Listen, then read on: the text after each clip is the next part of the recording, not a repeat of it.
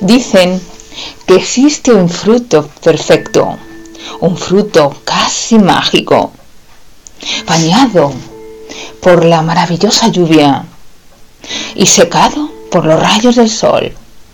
Este maravilloso fruto tiene una leyenda. La leyenda es la siguiente, la leyenda del emperador Xi. Hace mucho, mucho tiempo, en un remoto país existía un emperador. Era un emperador muy bueno. Amaba a su pueblo. Pero sobre él pesaba una desgracia. Estaba continuamente enfermo. Tenía una salud delicada. Se pasaba mucho tiempo de su vida en reposo, en la cama. Apenas podía salir de su palacio y eso le provocaba una tristeza enorme en su corazón. Las lágrimas brotaban de sus ojos continuamente. Los médicos de palacio trataban de aliviar sus males a través de remedios naturales, de raíces de plantas, de brebajes extraños y algunos incluso enfermaban muchísimo más.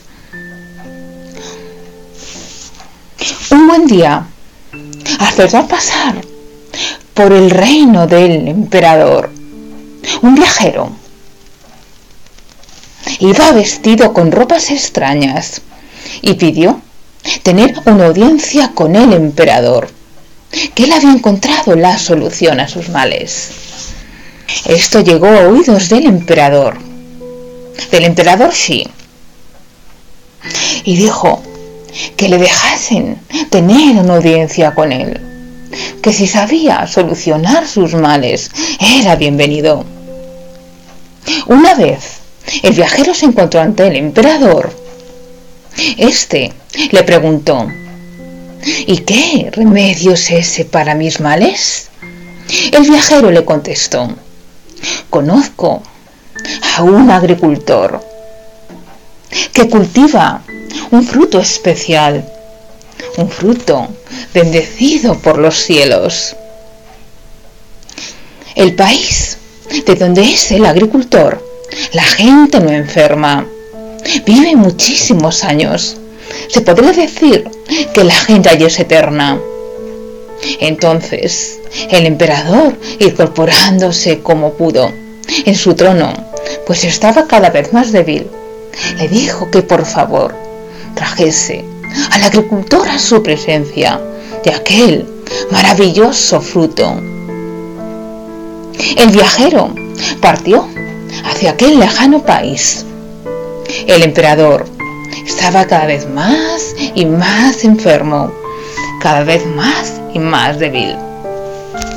Pasaron ocho lunas. El emperador había perdido toda esperanza y pensaba que había llegado el momento de su muerte. Todo en palacio estaba en silencio. Apenas las luces encendidas. Y el pueblo, el pueblo lloraba por su emperador, pues pensaban que había llegado su final. Además, el emperador no tenía hijos. Había estado toda su vida tan enfermo que había sido incapaz de engendrar un heredero. Después de las ocho lunas, aquella noche llamaron a la puerta del palacio era el viajero, que iba acompañado de un hombre que llevaba una cajita envuelta en un trapo. Los soldados abrieron enseguida al viajero y aquel hombre, emocionados, pues sabían de quién se trataba. Se fueron a la habitación del emperador y le dijeron que aquel viajero ya había vuelto a palacio el emperador se emocionó y se incorporó y dijo que estaba tan débil que no se podía levantar de la cama y que trajesen a su presencia al viajero y aquel hombre. Se presentaron los dos a los pies de la cama de Shi.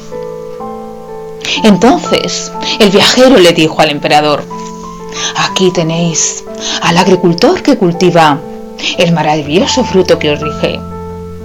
Entonces el agricultor se acercó al emperador y destapó lo que había dentro de la cajita.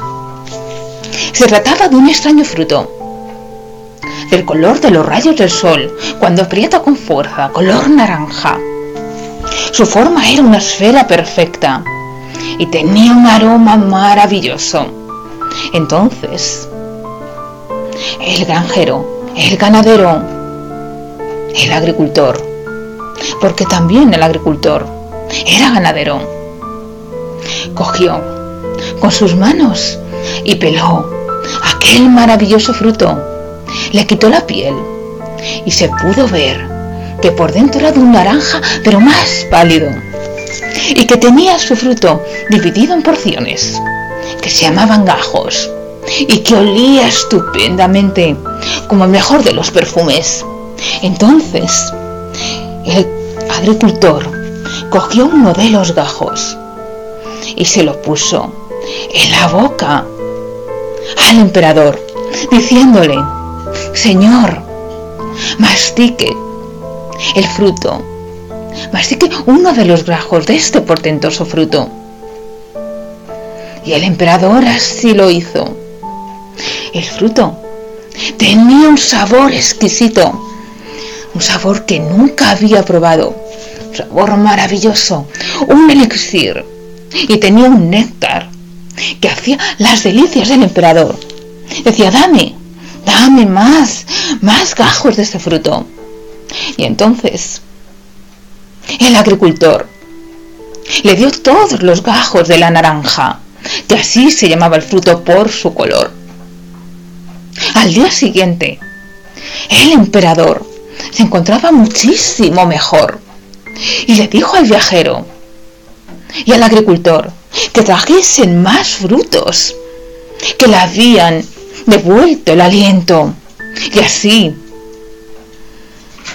el viajero trajo un montón de naranjas. Y el emperador cada mañana tomaba una de las naranjas y mejoró y se curó y vivió casi eternamente y mandó sembrar en todos los jardines de su palacio y en todos los lugares de su imperio la portentosa y maravillosa naranja.